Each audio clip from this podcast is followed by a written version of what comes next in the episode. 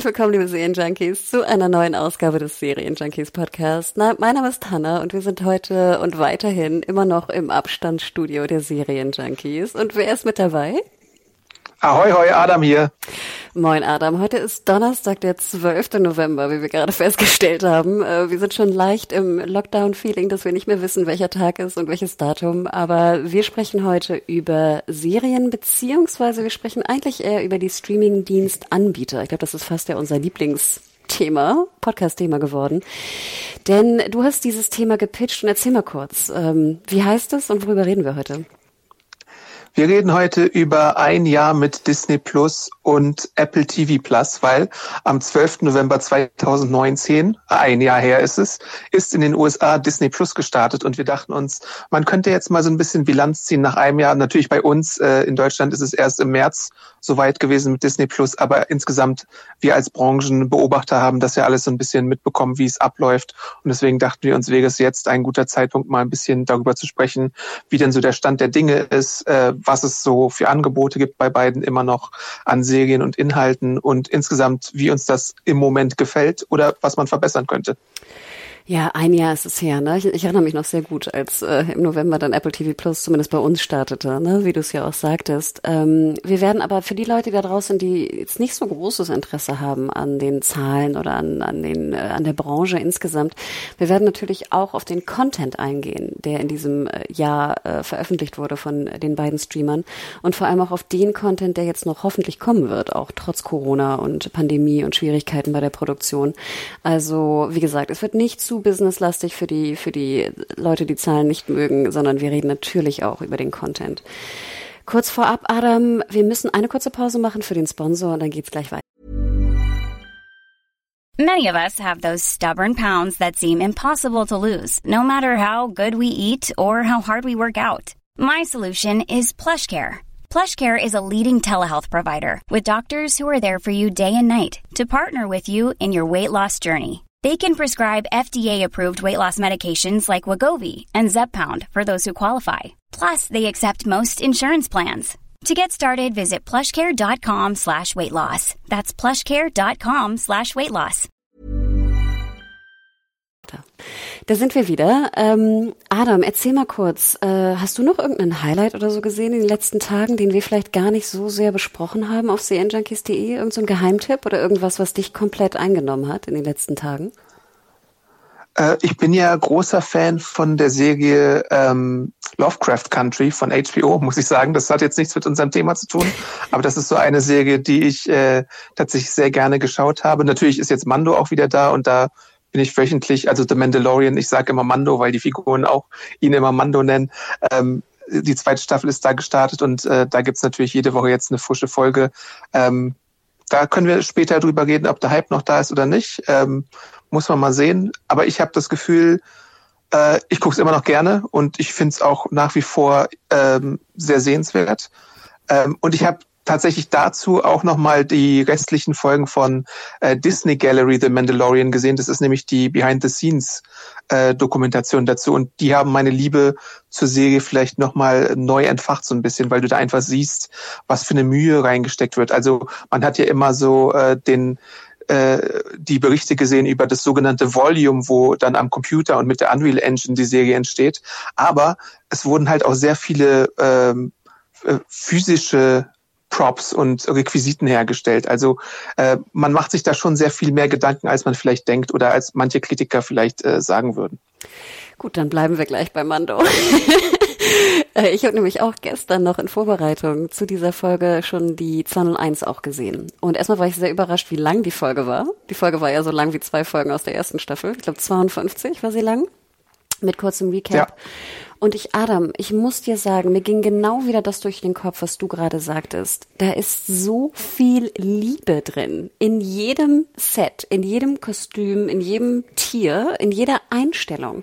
Und was ich besonders liebe, und ich weiß, das ist nur eine Kleinigkeit, aber ich liebe es, speziell bei Fantasy- oder Sci-Fi-Serien, wenn du so am Rand so Kleinigkeiten zeigst, die die Welt einfach echt erscheinen lassen.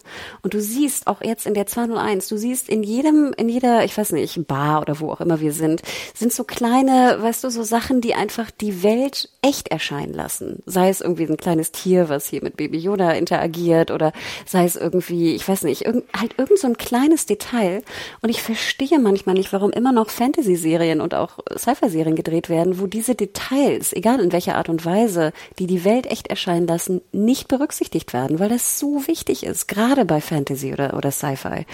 Und ganz ehrlich, Adam, in Minute sieben oder acht der erste Kampf, du weißt, ich interessiere mich zero für den Kampf, aber der Musikeinsatz von Göransson, wenn diese Variation ja. des Motivs das erste Mal einsetzt in so einer E-Gitarre oder was auch immer das war, das geht mir durch und durch. Ich glaube, ich habe diese Kampfszene dreimal äh, zurückspulen müssen, weil das so schön ist. Ja, bei äh, Disney Gallery gibt's auch eine Folge, die widmet sich wirklich nur dem Score und Goransson so als Typen, der ist ja völlig abgedreht so als Typ, also sympathisch, ein bisschen doof, finde ich, aber irgendwie, äh, da wird halt gezeigt, wie er, wie er die Musik kombi äh, kompon komponiert. schwieriges Wort, komponiert hat, äh, wie er so sich, er musste ja quasi wie drei Filme so viel Material erschaffen für die acht Folgen in der ersten Staffel und wird es jetzt auch in der zweiten Staffel äh, machen müssen, wie viel Arbeit da einfach hintersteckt, äh, dass er halt auch viel Druck hatte von wegen, ähm, das, weil äh, Mr. Williams hat ja auch eine Messlatte ziemlich hochgelegt, äh, was Musik in Star Wars angeht. Und dann haben Favreau und äh, Filoni ihn einfach gesagt, ähm, wir hätten gerne so ein bisschen diesen asiatischen Kurosawa-Einfluss und dann hat er darauf basierend äh, den Score gemacht. Und ich finde, das ist relativ gut gelungen. Und wie du schon sagst, äh, es gibt auch eine Folge von äh, Gallery, die widmet sich halt diesen ganzen Details, den Callbacks, den Star Wars-Rückbezügen und das macht die Serie halt auch wirklich sehr äh, lebendig und irgendwie detailverliebt, auch wenn es teilweise, wie es im amerikanischen äh, heißt, Deep Cut sind, also Anspielungen auf Sachen, die du natürlich vergessen hast und die äh, einfach abstrus sind, aber trotzdem hast du sie halt eingebaut und das ist irgendwie, das lässt manche Fanherzen halt äh, höher schlagen und das finde ich ganz gut. Ja, und witzig, wir sind schon fast wieder im Mando-Podcast, aber auch nochmal dazu, diese ganzen, obwohl ich Star Wars alles gesehen habe, auch mehrfach, vieles, nicht alles, aber kenne ich natürlich viele Rückbezüge nicht. Ich habe die Bücher auch nie gelesen, also deswegen diese Rückbezüge gehen mir ziemlich, äh, ich verstehe die meisten natürlich nicht oder sehe sie nicht, aber dass selbst ich, die jetzt, sage ich mal, auch glaube ich, nicht die Zielgruppe bin, vielleicht auch ein Tick zu alt, I don't know, äh, dass ich wirklich, ich finde, du merkst, ich, ich merke die Liebe, wirklich. Und ich merke diese, die, dass da in jedem, in allem steckt es drin. Und kurze Frage zu Göransson, das ging mir noch durch den Kopf. In der 201 sehen wir ja irgendwann so das Raumschiff, also Mando landet. Und dann habe ich das Gefühl, dass der Score dieses Flap, Flap, Flap, Flap, Flap von dem Raumschiff mit übernommen hat. Wurde das zufällig irgendwo erwähnt? Nee, ich, die, äh, die Doku widmet sich der ersten Staffel. So. Also wenn es eine zweite Staffel geben würde, vielleicht, aber dazu haben sie noch nichts gesagt. Und kurze Klammer auch hier, Göransson war, glaube ich, neulich oder irgendwann auch bei Song Exploder. Finde ich ja sowieso einen sehr schönen Podcast. Also kann ich jedem nur noch empfehlen, den auch nochmal zu hören. Ähm, fantastisch. Gibt's auch als Netflix-Doku tatsächlich Song Exploder. Ja, sie haben es übernommen, ne, das Format. Ich finde aber die, das Netflix-Format nicht so schön, ehrlich gesagt. Also ich bin eher Podcast-Fan, vielleicht auch Oldschool, aber ja, hier dein, dein Freund, wie heißt er? Ähm, Miranda war noch nicht da. Lin ne? Manuel Miranda, ja. war auch wirklich eine schöne Folge. Aber also wie gesagt, ich glaube, Göransson ist nur in der Podcast-Audio-Version drin, aber interesting. Aber dann bleiben wir doch gleich mal bei Disney Plus. Du hast es schon gesagt, Mando läuft wieder.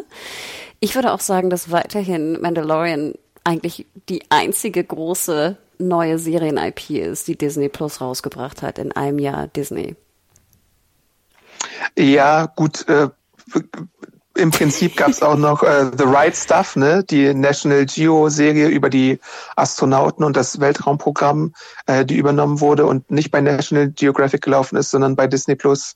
Äh, nicht zu vergessen High School Musical, The Musical und äh, Star Wars Clone Wars. Ne? Aber tatsächlich so, was so große Highlights angeht, muss man da zustimmen. Man hat sich, glaube ich, eher so ein bisschen darauf aus der Not vielleicht versteifen müssen, dass man eher solche Doku-Formate und Filme auch auf Disney Plus zeigt. Also Made for Disney Plus Filme und wegen Corona tatsächlich ja auch Kinofilme, die dann tatsächlich bei Disney Plus zuerst laufen. Also da hatten wir äh, gesehen, Mulan musste dort laufen gegen eine äh, Extragebühr, äh, weil die Kinos halt weltweit zu waren. Dann hatten wir auch sowas wie Artemis Fowl, äh, was da gelaufen ist. Und jetzt zu Weihnachten wird ja dann auch sogar der erste Pixar-Film äh, Soul äh, dort seine Premiere feiern. Also ähm, es ist schon richtig, es fehlt ein bisschen an High-Quality Content, für den man Disney Plus äh, abschließen sollte im Moment. Genau, gerade finde ich, was Serien und Scripted-Serien angeht. Und du hast recht. Ich meine, High School Musical, The Musical, ich weiß gar nicht, war es immer schon für Disney Plus geplant oder ist es dann sozusagen ja, das rübergeschoben schon, das worden? Schon. Okay. Ähm, aber äh, du hast natürlich recht, wegen Corona, ich glaube hier Falcon and Winter Soldier heißt es so? Genau, ja. Und sollte ja, glaube ich, auch früher starten. Ich glaube, die eigentliche Roadmap die eigentliche Roadmap, die letztes Jahr veröffentlicht wurde zum Start in den USA, sah ja auch vor, dass im Sommer, glaube ich, Falcon äh, käme und im Dezember dann Wonder Vision, Vision, oder? Ich glaube, so grob. Genau, August sollte Falcon and the Winter Soldier kommen und dann äh, Ende des Jahres Wonder Vision. Genau, das war ja, fand ich schon eigentlich ein dünnes, sag ich mal, Line-up. Aber es hätte irgendwie gereicht, wenn man dann noch irgendwie die Marvel-Fanboys äh, befriedigt hätte. Und jetzt natürlich durch Corona war das ja auch so ein bisschen ein Super-GAU für die, weil jetzt ist es einfach super dünn. Und ich meine, kurze Frage, wird WandaVision noch kommen im Dezember oder nicht mehr? Was denkst du? Also sie drucksen ja ein bisschen darum zu sagen, wann genau es rauskommt, aber auf Disney Plus selbst steht, dass es 2020 starten soll. Äh, in den November-Highlights ist es noch nicht drin. Also ist der einzige Monat, in dem es in Frage kommt, äh, Dezember. Könnte natürlich auch so sein, 20. Dezember oder sowas startet ist und dann ist es technisch gesehen noch im Dezember gestartet. Ich nehme sowas einfach mal ganz stark an. Und The, uh, the Falcon and the Winter Soldier hat ja auch äh, noch nicht fertig gedreht. Das ist, glaube ich, das allergrößte Problem an der Serie. Und deswegen können sie es vor 2021 wahrscheinlich gar nicht zeigen. Genau, und du hast ja auch gesagt, wenn sie theoretisch Wonder Vision im Dezember starten sollten, was ich glaube, was sie machen müssen, ne? Einfach um so ein bisschen da noch Druck zu machen über die Feiertage. Ähm, es ist ja wöchentliches Format. Also theoretisch könnten sie ja. ja noch die letzte Folge schneiden, ne? Oder Postproduktion machen, während sie die Ausstrahlung schon begonnen haben, ne? Also es wäre natürlich mit sehr heißer ja. Nadel gestrickt, aber sie könnten es. Denn ich muss auch ganz ehrlich sagen, ich habe das Gefühl, dass jetzt gerade bei Mando Staffel 2, und wir hatten schon gesagt, das ist eigentlich die größte IP, die sie haben. Ich fand der Buzz jetzt zum Start war ein bisschen gemäßigter, wobei ich auch sagen muss, in meiner Bubble sind jetzt auch wenig bis zero Star Wars Fans. Also ich glaube, ich bin die Einzige, die Mando guckt bei mir. Wie ist es bei dir in ja, deiner Bubble? Glaubst du, der Buzz ist gleich hoch oder geringer? Äh, der Bass ist, glaube ich, äh, geringer auf jeden Fall, aber ich würde einfach mal sagen, dass es schwierig ist, bei einer zweiten Staffel von Serien insgeheim oder insgesamt nochmal so Bass zu erzeugen, weil äh, du hattest in der ersten Staffel dann das super Frische, von dem irgendwie jeder geredet hat und dann musst du halt erstmal wieder einsteigen in diese ganze Angelegenheit und gucken, ob es dich noch interessiert. Ähm, ich glaube immer noch, dass es viele Fans gibt ähm, und ich glaube aber auch, dass es ein bisschen äh, naja, also es ist schon weniger geworden, das muss man auf jeden Fall sagen. Ähm, es ist halt nicht, ich weiß halt nicht, ob Leute abgelenkt sind von Corona oder sowas, ist ja auch natürlich äh, ein Thema, was allgegenwärtig ist. Dazu kommen noch sowas wie die US-Wahlen und sowas, was die Leute beschäftigt. Also ähm, man sieht es auch in anderen Bereichen, um jetzt mal ein bisschen abzuschweifen, aber es ist schon themenverwandt, denn wenn ich mir äh, die Entwicklung der Einschaltquoten in den USA angucke bei den Networks, ne, da sind ja jetzt auch viele Serien im November zurückgekehrt, aber die Quoten sind äh, gesunken. Einfach um so ein paar Ratingpunkte. Also vielleicht entweder kriegen die Leute nicht mit, dass ein paar Serien wieder gestartet sind, oder sie sind halt mit anderen Sachen beschäftigt im Moment.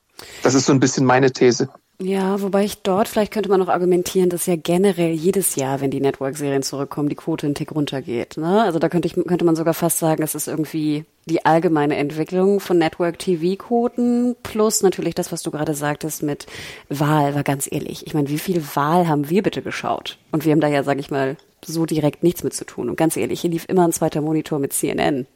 Fand ich schon bitter. Ja, bei mir auch. Ich glaube, so 60 Stunden Wahlberichterstattung oder sowas war es dieses Jahr bei mir. Ne, also ich war dann auch irgendwann ganz erschöpft, weil ich einfach keinen Bock mehr hatte, irgendwas Visuelles zu sehen, irgendwie was rot und blau war. Also das nervte mich schon fast.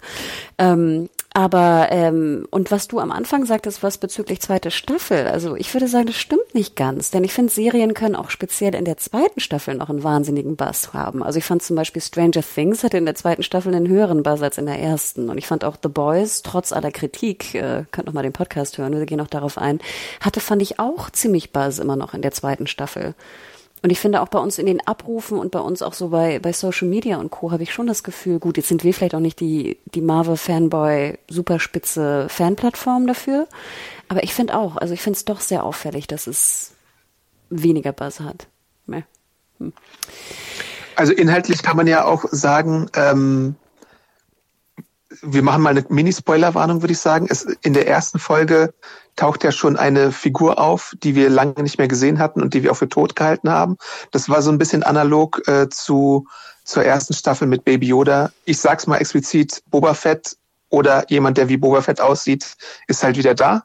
Ähm, und das wird, glaube ich, auch in der im Verlauf der zweiten Staffel äh, dann aufgegriffen werden. Und es, ich finde, es gab vor Mandalorian noch viele Meldungen, die dann schon so Star Wars-Gesichter ähm, ähm, vorgestellt haben, die kommen könnten, aber es wurde halt nie bestätigt. Was ich okay finde, dass man es nicht bestätigt, damit der Überraschungseffekt da ist.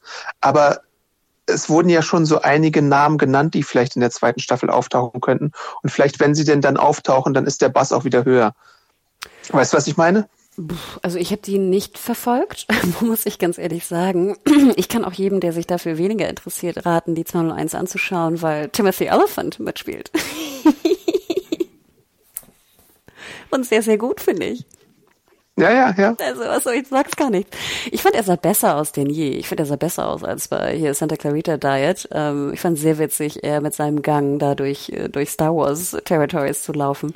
Das hat mich komischerweise sehr gefreut. Und ob da jetzt jemand zurückkommt oder so, da muss ich ganz ehrlich sagen, pff, das hat, interessiert mich jetzt weniger. Und ich wüsste auch nicht, ob das jetzt den Buzz geschmälert hätte, oder? Würde es den Buzz nicht steigern, wenn Boba Fett wiederkommt? Ja, ja, ja, ja.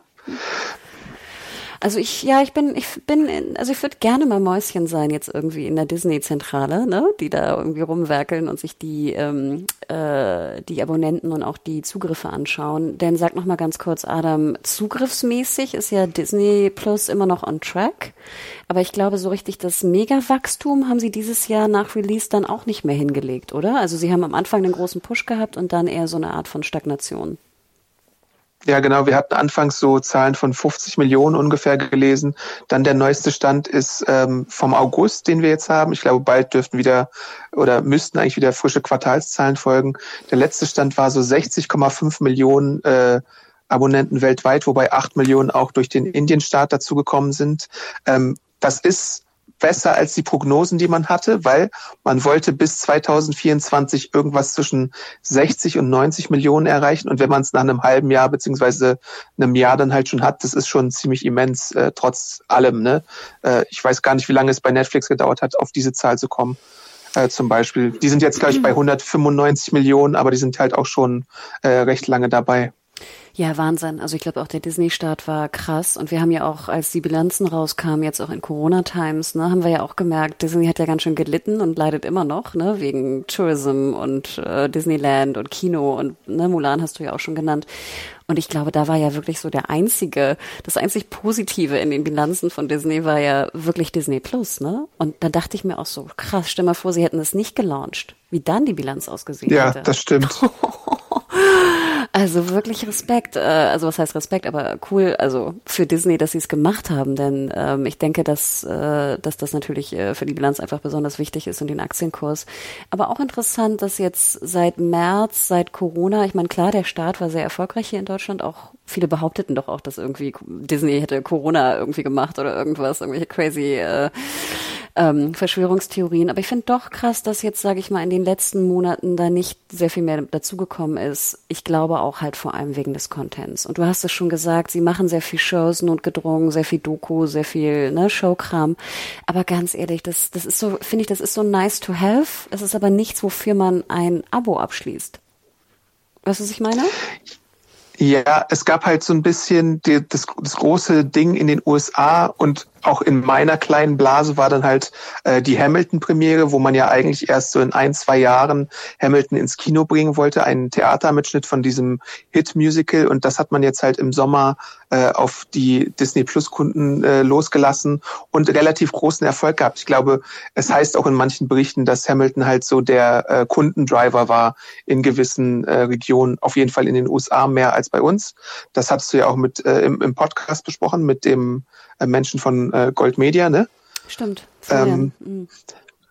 Genau. Ähm, und Dennoch äh, muss man sagen, es gibt so ein paar Studien, die zeigen, dass Hamilton der erfolgreichste Film im VOD-Bereich war, jetzt so in der letzten Zeit, der so im letzten halben Jahr rausgekommen ist. Äh, Bora 2 war der zweiterfolgreichste, wie ich in einer Studie gelesen habe. Leider hatten sie da keine konkreten Zahlen genannt, aber ich nehme mal an, äh, dass es relativ viel sein muss, weil Netflix nennt ja so manchmal Zahlen äh, von The Old Guard oder äh, von Extraction zum Beispiel und die waren dann so bei weiß ich nicht, bis zu 70, 80 Millionen, würde ich sagen. Und die Filme waren beide halt, glaube ich, äh, drüber über den beiden Zahlen. Wobei ich mich fragte, wie, ein, wie eigentlich, ja. wenn Disney Plus in Anführungsstrichen nur 60 Millionen Kunden hat. Ja, stimmt. Das ist so am Rande. Nein, aber ja, wobei man ja auch sagen muss, diese, diese Metrik von Netflix, dass du ja, zwei Minuten gesehen haben musst und dann Haushalte und was weiß ich, äh, ein Tier ist auf der Fernbedienung ausgerutscht und hat zwei Minuten Extraction geguckt oder sowas oder Six Underground. Ja, ja, wir sagen ja immer intern witzig, wenn der, wenn Autoplay Trailer ist, ne, dass das schon zählt als View. ja. Nein, du hast ja recht. Also wie gesagt, das war, ich habe die Zahlen auch gesehen. Das waren also andere Zahlen, die, die sozusagen meist natürlich Panel-basierte Zahlen oder Buzz-basierte Zahlen nutzten. Und da habe ich auch gesehen, dass ähm, Hamilton auf Nummer eins war, ne? Erstaunlicherweise dann Borat und erst irgendwann später die, die Netflix-Eigenproduktion. Ähm, ich muss auch ganz ehrlich sagen, das war auch der einzige Monat, wo ich dann Disney Plus wieder abonniert habe, um Hamilton zu sehen, das erste Mal und dann auch wieder drei ja. Wochen lang keinen anderen Soundtrack und keine andere Musik mehr zu hören. Das ist richtig. Und bei Hamilton muss man ja auch dazu sagen, glaube ich, äh, da ist das Phänomen, dass man das nochmal guckt und nochmal. Ich glaube, ich teile ja auch mit Familienmitgliedern den Account und ich und meine Nichte haben wahrscheinlich unter uns beiden vielleicht zehnmal Hamilton laufen lassen, komplett auf Disney Plus oder sowas. Und somit erklärt sich vielleicht auch, warum man da eine höhere Anzahl als, was weiß ich, ein Old Guard oder sowas dann machen könnte. Interesting. Ich habe es nur einmal gesehen und ich glaube, das reichte mir auch erstmal. Also nicht, dass ich sage, ich würde es nicht nochmal gucken wollen, aber ich habe dann, wie gesagt, die, die Playlist, glaube ich, auf Spotify irgendwie rauf und runter äh, lief dann bei mir. Ach, interessant. Aber sag noch mal ganz kurz. Ich hätte nämlich dann, würde ich behaupten, nach Hamilton ungefähr Disney Plus wieder vergessen dass es das überhaupt noch gibt. Ich hatte auch sofort gekündigt, deswegen musste ich mich noch nicht mal, weißt du, wenn der Probe, wenn der Monat abgelaufen war, noch mal äh, dran halten. Denn genau, ich glaube, die Testzeit wurde auch ähm, abgesägt, ne, soweit ich das richtig in Erinnerung habe von Disney Plus. Zu Hamilton, ja. Ja. There's never been a faster or easier way to start your weight loss journey than with PlushCare. PlushCare accepts most insurance plans and gives you online access to board-certified physicians who can prescribe FDA-approved weight loss medications like Wigovi and Zepbound for those who qualify. Take charge of your health and speak with a board-certified physician about a weight loss plan that's right for you. Get started today at plushcare.com slash weight loss. That's plushcare.com slash weight loss. plushcare.com slash weight loss. Genau. Ähm, was ich jetzt nicht schlimm fand, aber ich muss auch ganz ehrlich sagen, wenn ich so an Streaming denke oder wenn mich Freunde fragen, Hanna, was empfiehlst du mir, dann denke ich oft nicht an Disney Plus. Wie geht es dir? Wie oft bist du in Disney Plus? Du meintest ja schon, du hast eine Nichte, du bist ja auch eher so ein bisschen animationsaffin. Ähm, guckst, wie oft, wenn du jetzt sagen müsstest, im November, wie oft, oder im, sorry, im Oktober, wie oft hast du Disney Plus aktiv angemacht und hast was geschaut abends? Von 30 Tagen? Auf jeden Fall auf jeden Fall ist es seltener geworden, würde ich sagen. In 30 Tagen, ja, wegen Mando ist es halt jetzt so, ne? Ich habe auch natürlich in ähm, ähm, äh, The Right Stuff reingeschaut und wie gesagt die Disney Gallery. Aber im Moment würde ich sagen, ist es auf jeden Fall zurückgegangen und ähm, manchmal ist da halt eine Doku-Reihe oder sowas ein Format, was mich interessiert hat, aber es ist im Moment tatsächlich ein bisschen nice to have, weil wie gesagt, die Spitzeninhalte fehlen und halt nicht so regelmäßig nachkommen.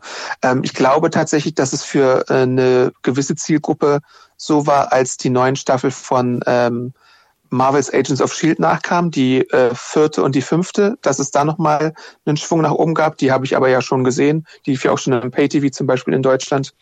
Und viele warten ja jetzt auch noch auf die sechste und die siebte Staffel dort.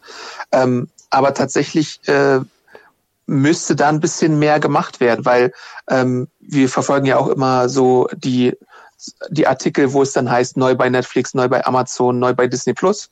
Und man sieht dann halt, ja, gut, Disney Plus hat so ein paar äh, Filme aus dem Archiv, die dann nachgeliefert werden oder so ein paar Kinderserien oder so und natürlich jetzt auch so Fox-Inhalte, also 20th Century Fox Inhalte, die sie dann so ein bisschen umbranden und in ihr Disney Archiv pressen, sowas wie zum Beispiel jetzt äh, Eddie the Eagle oder ähm, The Greatest Showman, was da bald laufen wird. Ähm, aber es fehlt auf jeden Fall an Nachschub. Und was, was, ich habe vorhin auch nochmal äh, Disney Plus angemacht und einfach mal so ins Serientab geschaut, was es denn da so gibt. Und bis auf Agents of Shield, Runaways und Once Upon a Time sowie so ein bisschen Superhelden-Cartoons und äh, Disney Channel-Content ist da halt tatsächlich relativ wenig drin, was einen momentan äh, dazu bewegt, die App einzuschalten. Ich finde auch krass, ich habe auch jetzt nicht mitbekommen, aber du weißt es garantiert besser, dass jetzt auch neue Serien bestellt wurden. Ja, Oder? ganz viele. Also ja, also es, es wird natürlich immer so ein bisschen versucht, das, äh, das reichhaltige Disney-Archiv ähm, ähm, zu benutzen und äh, dann holst du dann halt solche altbekannten Namen äh, wieder heraus. Also sowas wie eine neue Mighty Duck Säge ist da geplant. Ähm, es sollte ja auch schon lange Zeit eine Monster AG Säge da starten.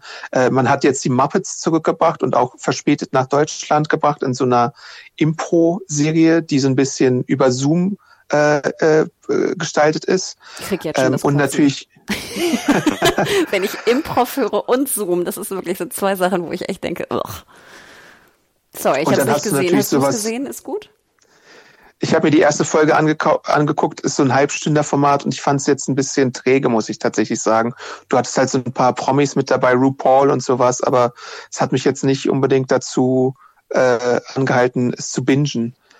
Aber äh, es sind natürlich neben, neben de, also die Disney-Serien oder Disney-Formate, die da so kommen, äh, ein weibliches Dougie Hauser ist ja auch geplant. Ähm, und man hat natürlich diese zwei großen Marken, Star Wars und Disney, wo dann zahlreiche Serien irgendwann mal kommen sollen. Aber das ist alles halt im Moment Zukunftsmusik und die meisten äh, dieser Serien werden wahrscheinlich erst in, weiß nicht, den nächsten zwei bis fünf Jahren starten. Und bis dahin ist es halt ein bisschen leer, was, was den Nachschub angeht. Bis dann halt Winter Soldier und Falcon starten oder Wonder Vision. Und da äh, hofft man ja dann drauf. Ähm, ja, also nochmal rückwirkend, sorry, wenn ich jetzt gerade so negativ war zu Muppets. Ich bin gehöre nämlich auch zu den Leuten, die die alte Muppet Show wirklich gerne gesehen hat, also als Kind mit meinen Eltern. Hast du die mal gesehen? Die alte mit den Gästen? Die, als sie im Fernsehen war, habe ich sie mhm. ab und zu gesehen, aber ich glaube, damals habe ich sie noch nicht verstanden. Und es ist ja zum Beispiel auch so ein, ja, tatsächlich, muss man ja sagen. Ähm, und das ist ja auch so ein Ding, dass es diese alte Muppet Show zum Beispiel gar nicht gibt bei Disney Plus. Also da könnte man ja auch nochmal äh, Lücken füllen. Aber ich glaube, da ist es tatsächlich eine rechte Problematik und äh, eine Musikproblematik einfach, weil die hatten ja auch viele Stargäste und sowas, ne? Total. Also ich erinnere mich noch, dass auch, äh, das war halt so eine der wenigen Shows oder Serien, die wir als komplette Familie sehen konnten, weißt du? Ich irgendwie als Vierjährige, mein Bruder als Neunjähriger plus die Eltern und wir alle haben gelacht, so ungefähr, ne? Ähm, ich habe ja. natürlich auch nicht verstanden, aber ich weiß noch, dass ich liebte besonders die Folge mit äh, Steve Martin, komischerweise. Der kam dann da auch an mit seinem Banjo und hat da rumge spielt. Und es war halt wirklich toll. Und Nureyev war da und sowas, also so natürlich die, die Stars von damals irgendwie. Aber das war eine tolle, tolle Show. Und es ist ja schon wild, dass du sagst, sie machen es jetzt neu, aber die alte Serie ist nicht drin, ne? Lizenzmäßig. Auch ein bisschen strange. Aber wie gesagt, ich wollte nicht negativ sein über äh, Muppets. Wie gesagt, ich habe noch nicht reingeschaut. Ich glaube, dann werde ich mir die RuPaul-Folge ähm, auch mal anschauen. Aber wie gesagt, ich finde auch diese Zoom-Produktion, ich kann es ja verstehen jetzt in Corona, dass man irgendwie eine, eine Variante sucht, es zu produzieren. Aber ich bin jemand, sorry, lieber kein Zoom und keine Serie als Zoom. Sorry. Hm. Ja, das ist so ein bisschen schwierig. Ja. Das, nee, ich glaube, ich glaube, das kann man verstehen, dass das, ich, ich, glaube, die Sender, die solche Social Distance Serien produzieren, überschätzen halt einfach äh, die, die, wie, wie gefragt das bei den Zuschauern ist. Ich glaube tatsächlich, dass viele Eskapismus wollen, aber wir sehen ja auch in den Newsmeldungen, dass viele äh, Serien jetzt vor allem auch so Krankenhausserien oder sowas oder auch schon sowas wie This Is Us ähm, tatsächlich die Pandemie einbauen und einbauen müssen oder denken, sie müssen das einbauen. Und dann gibt's halt auch noch diese Kategorie von, von Serien, die tatsächlich vor Zoom spielen und mit solchen äh, Social Distance Sachen wie Social Distance äh, bei Netflix. Also es ist, es ist schwierig, glaube ich, auch momentan als Serienmacher äh, mit der Sache umzugehen. Mhm. Klar. Und deswegen finde ich, finde ich, für mich funktioniert dann so eine Serie wie Mandalorian noch viel besser, wo du absolut überhaupt gar keinen Bezug zu sowas hast. Weißt du, dass du dann einfach mal so deine halbe Stunde oder Stunde hast, wo du einfach mal ins Weltall abdriften kannst. Total. Also ich folge da ganz dir. Ich hatte gefühlt schon die Schnauze voll von Zoom im April Aber vielleicht auch, weil ich auch täglich dann irgendwie Zoom oder Meets oder irgendwelche Calls habe. Also deswegen dann, wie du schon sagtest, dann will ich abends nicht noch so dieses, weißt du, Splitter-Monitor-Ding vor mir sehen. Ähm, ja. Und kurze Klammer, Mando sieht ja auch einfach hervorragend aus. Also die Effekte jetzt in der 201, das ist ja wirklich, würde ich sagen, Kinoniveau. Es sieht wahnsinnig gut aus, aber ja, ja. mal wieder zu. Aber du hast recht, es ist keine leichte Situation momentan für die Produzenten, aber deswegen wundert es mich auch so, warum sie nicht noch mehr Lizenzprodukte einkaufen wie wir ja immer wieder sagen, es gibt noch so viele Perlen da draußen, die nicht momentan oder noch nie in Deutschland lizenziert wurden. Und ich verstehe manchmal nicht, warum man da nicht doch eher versucht, auch lizenzmäßig da irgendwie äh, die Zuschauer glücklich zu machen. Und vielleicht ist es nur eine spitze Zielgruppe und wie gesagt, vielleicht ist es auch zu schwierig lizenztechnisch manchmal oder synchrotechnisch oder was auch immer. Aber da habe ich manchmal das Gefühl, das vergisst man manchmal so ein bisschen. Ja, das stimmt schon. Also es gibt bestimmt noch so weiß nicht, 30 bis 50 Prozent vom Disney-Archiv, äh, was noch nicht bei Disney Plus in Deutschland ist. Das finde ich auch bemerkenswert. Äh, aber weil du das Lizenzthema schon ansprichst, es gab ja äh, tatsächlich eine Entwicklung, was Lizenzen angeht und Disney, denn man hat relativ viele deutsche Filme eingekauft in letzter Zeit. Also vielleicht auch wegen der EU-Quote, mhm. die es da wohl draußen geben soll. Äh, und dann hast du sowas wie die Wiki-Reihe Fünf Freunde oder Ostwind, äh, Rubinrot und wie diese Filme alle heißen. Äh, Huibu, das Schreckgespenst und so. Ähm, ich glaube auch Fünf Freunde, wenn ich mich nicht irre. Da gibt's ja auch relativ viele Filme. Also solche familienkompatiblen Unterhaltungsfilme, die man dann einfach mit aufnimmt ins Angebot und äh, die eigentlich auch recht gut zu Disney passen. Oft auch so aus so einem Konstantin-Deal oder sowas mhm. herausgekommen. Ähm, ja, ich weiß halt nicht, äh, wie erfolgreich man äh, damit ist. Ich, für mich sind die Filme jetzt meistens nicht so äh, diejenigen, die ich mir angucken würde. Ich weiß nicht, ob du wahrscheinlich auch nicht, oder? Nee, also sorry, so, so jemand. Also ich liebe Fünf Freunde und oder habe sie früher geliebt und Huibu habe ich auch sehr gern gehört, die Hörspiele, aber ich würde mir doch nie so Kinderfilme anschauen. Adam, sorry, ja. ich habe keine Kinder und deswegen, also wenn ich jetzt mal als Tante oder Patentante irgendwo bin, dann spiele ich meist noch mit denen. sorry. und wir gucken kein ja. Disney Plus.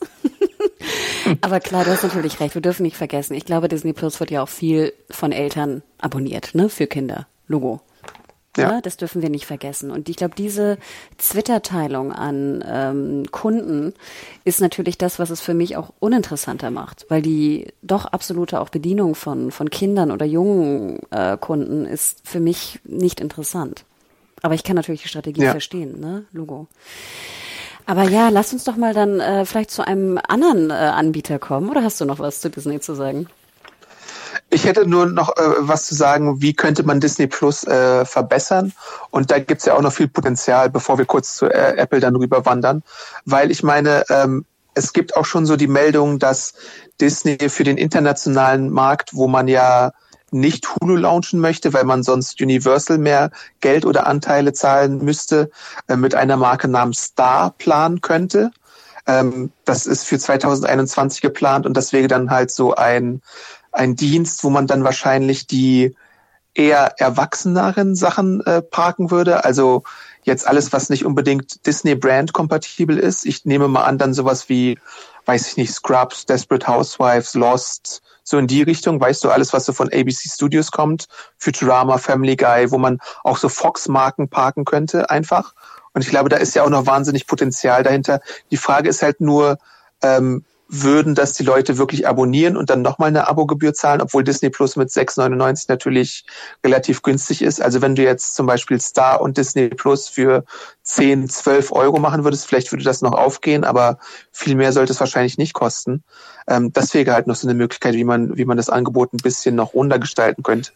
Genau, du hast absolut recht. Ich meine, die große Frage, ob Hulu jemals äh, nach Europa kommt, ist natürlich weiterhin da. Ne? Und du sagtest es ja auch schon mit den Mehrheiten äh, bei, bei Hulu mittlerweile durch den Kauf von Fox. Ich finde ja interessant, dass wenn ich so das Jahr Revue passieren lasse, dass ja wirklich Hulu und FX wirklich tolle Serien dieses Jahr rausgebracht haben. Ne? Also natürlich jetzt in Devs, The Great, ne? das sind ja alles äh, Hulu-Produktionen gewesen. Und wir dürfen auch nicht vergessen, Little Fires Everywhere und so nicht, dass es jetzt die beste Serie ist, aber es ist auch eigentlich eine Hulu-Produktion gewesen. Und wir haben natürlich dann, wir wissen, sie sind lizenziert in Deutschland woanders, aber äh, Hulu und FX, finde ich, haben immer einen relativ interessanten Riecher für neue Produktionen, zumindest was mein Geschmack angeht. Und ähm, im Endeffekt, wie du schon sagtest, natürlich ist es vielleicht sinnvoll, äh, die Strategie international zu fahren, gerade für den erwachseneren Content. Andererseits denke ich mir, Adam, sie haben ja auch alle Lizenzen schon verkauft. Weißt du, was ich meine? Und alle Serien, ja. die du gerade genannt hattest, sind ja dann nicht mehr bei Star oder wie auch immer das internationale Angebot heißen wird. Und ganz ehrlich, Star klingt ja wie Stars. Das wird ja auch ganz viele Leute verwirren. Also davon mal ganz abgesehen. Ja. Wobei auch viele FX und vor allem Hulu-Serien bei Starsplay sind in Deutschland und auch in Europa. Aber ja, ich weiß es nicht. Also ich denke manchmal, ich wundere mich, warum sie so zögern, Adam, weißt du? Weil über diese Hulu-Europa-Problematik reden wir ja auch schon seit irgendwie gefühlt vier Jahren, drei, vier Jahren noch vor Disney Plus. Mhm. Also bevor Disney Plus überhaupt auf dem Brett oder sage ich mal zu uns äh, hervordrang, war ja schon die Frage, wann geht Hulu International? Und dann haben sie gesagt, okay, machen wir nicht und haben alle internationalen Lizenzen verkauft und zwar, ich glaube, zu 80 Prozent an Starsplay. Und die sind dann international gegangen. Und das hätte ja Hulu auch machen können. Sie könnten, Sie müssten es ja gar nicht an Disney koppeln. Sie hätten ja wie Starsplay sagen können, hier, weißt du, wir docken uns erstmal an Amazon und Co. ran, äh, bieten uns als Channel für irgendwie drei, vier Euro an und gehen dann, wenn wir ein bisschen gesettelter sind, in den 49, 50 neuen Territorien mit einem eigenen Dienst online. Und das hat ja Starsplay gemacht. Auch gut Erfolg und die Zahlen kann man jetzt sich streiten, aber ich meine, Disney in Anführungsstrichen hätte ja auch ein bisschen mehr Kapital und ein bisschen mehr Druck drin. Und wie gesagt, sie verkaufen ja weiterhin die Hulu-Produktion. Also ich denke immer, sie müssten doch jetzt irgendwann aufhören, ihre Lizenzen zu verkaufen, wenn sie planen, in ein, zwei Jahren international zu gehen. Weißt du, was ich meine? Ja, das stimmt schon. Ähm, ja, kann natürlich auch sein, dass sie die Deals dann einfach, dass sie die Deals neu strukturieren oder so, oder dass sie erstmal äh, in, in Kauf nehmen, dass sie nicht exklusiv sind mit manchen Formaten und dass sie die dann halt auch bei dem Star-Service anbieten und irgendwann, wenn dann die aktiven Deals ausgelaufen sind, dass sie die nur noch bei Star äh, oder wie auch immer der Dienst heißt haben würden. Das wäre eine Option. Aber ich sehe, ich sehe auf gar keinen Fall, dass Hulu international kommt, weil ich glaube, so wie es im Moment strukturiert ist, gehört Disney daran 60 bis 70 Prozent und NBC Universal halt 30 Prozent und die möchten denen halt da nicht mehr zahlen, als nötig ist. Und deswegen diese Strategie, das hatten Sie ja mal bei einem äh, Investor Call so mitgeteilt. Ja, und ich meine, da siehst du, ne, das ist natürlich schon ja, schwierig. Und was mit Peacock passiert oder mit HBO Max, ne, wissen wir natürlich auch nicht. Und du, wie du schon sagst, ich meine, der Markt wird voller, ne, die Zahlungsbereitschaft der Kunden wird äh, geringer. Und wir sehen ja schon, ich meine, HBO Max mit 15 Dollar auf US, auf dem US-Markt haben sie es schon auch schwer, ne? Das ist einfach ein zu hoher Preis. Und ob jetzt alle wirklich mit fünf oder sechs, sieben Dollar da rausgehen, das ist natürlich dann auch eine ganz schöne Kampfansage, die refinanziert werden muss. Und die Serien werden ja teurer. Es ist ja nicht so, dass irgendwie Serienproduktionen günstiger werden. Der Gegenteil. Das Gegenteil ja. ist ja eher der Fall. Also ja, schwierig. Alleine auch schon wegen der Corona-Schutzmaßnahmen werden die Serien im, im, Moment ja teurer, weil äh, da gab es einen Podcast von The Hollywood Reporter auch, wo dann gesagt wurde, dass pro äh, Serie Millionenbeträge auf jeden Fall nochmal auf die Produzenten deswegen dazukommen. Ja, ich habe mal gesehen, ich habe es glaube ich auch getweetet, ich fand das echt krass, das war mir auch nicht bewusst. Ich glaube, es heißt irgendwie PPE in USA, ne? Personal, nee, Protective irgendwas, sorry, das Kürzel kannte ich gar nicht. Und da hieß es, dass 100 bis 200.000 Dollar pro Folge Mehrkosten entstehen durch die Pandemie. Ja. Hast du das auch gehört? Also durch jetzt Orga, durch verschiedene Fahrer, ne? Du kannst ja dann irgendwie, müssen ein, Leute einzeln gefahren werden, die Schauspieler, ähm, durch Masken, durch Sicherheit, durch Kontrollen, durch Tests, etc. Und da genau. Und da dachte ich auch, oh Gott, stell mal vor, du machst jetzt hier eine Network-Serie A24, da bist du schon mit, ich weiß nicht, fünf Millionen, sechs Millionen schon locker nur für Corona-Teile dabei. Ja, wenn du dreimal die Woche testen musst, alle im Cast oder die gesamten Cast und Crew, dann hast du halt Beträge dann äh, dabei. Und tatsächlich musste oder hat CBS ja dazu auch schon gesagt, dass sie dann die äh, nicht nur wegen der verspäteten äh, Staffelstarts äh, und Drehstarts die Staffeln kürzen werden, sondern halt auch wegen solchen Dingen, die einfach die Produktion verlängern, äh, dann ein bisschen kürzen werden. kann ich ja auch verstehen, ne? Also wenn pro Folge solche Kosten entstehen, würde ich ja auch sagen, okay, dann lass uns vielleicht mal irgendwie 16 Folgen machen, ne? mal gucken, wie wir das in der Werbewirtschaft auch verdödeln können.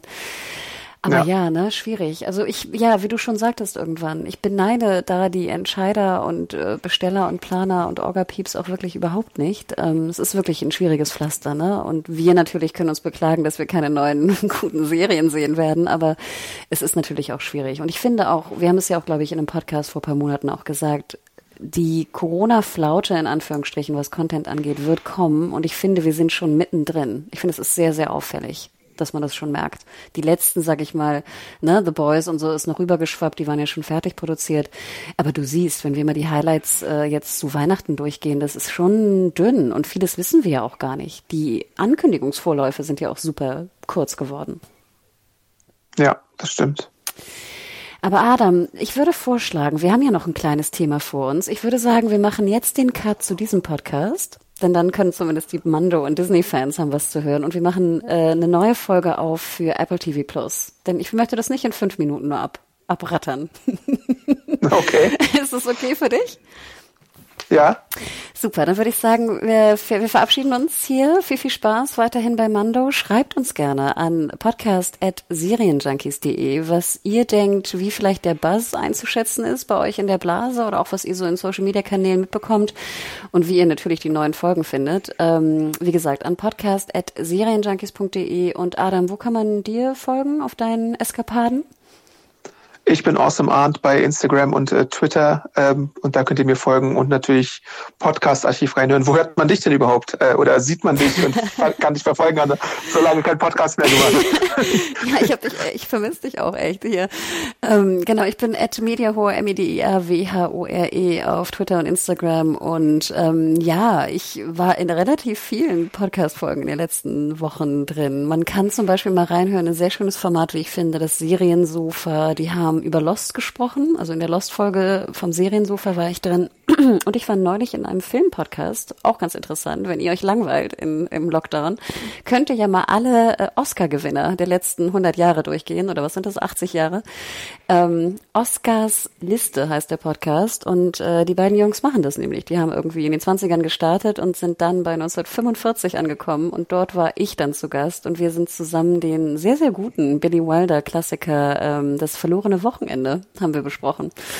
Und das war, fand ich, auch ein sehr interessantes und schönes Gespräch. Also hört da sonst noch mal rein. Also, dann alles Gute, bleibt gesund und wir hören uns äh, bald wieder. Ciao, ciao. Bis dann. Ciao.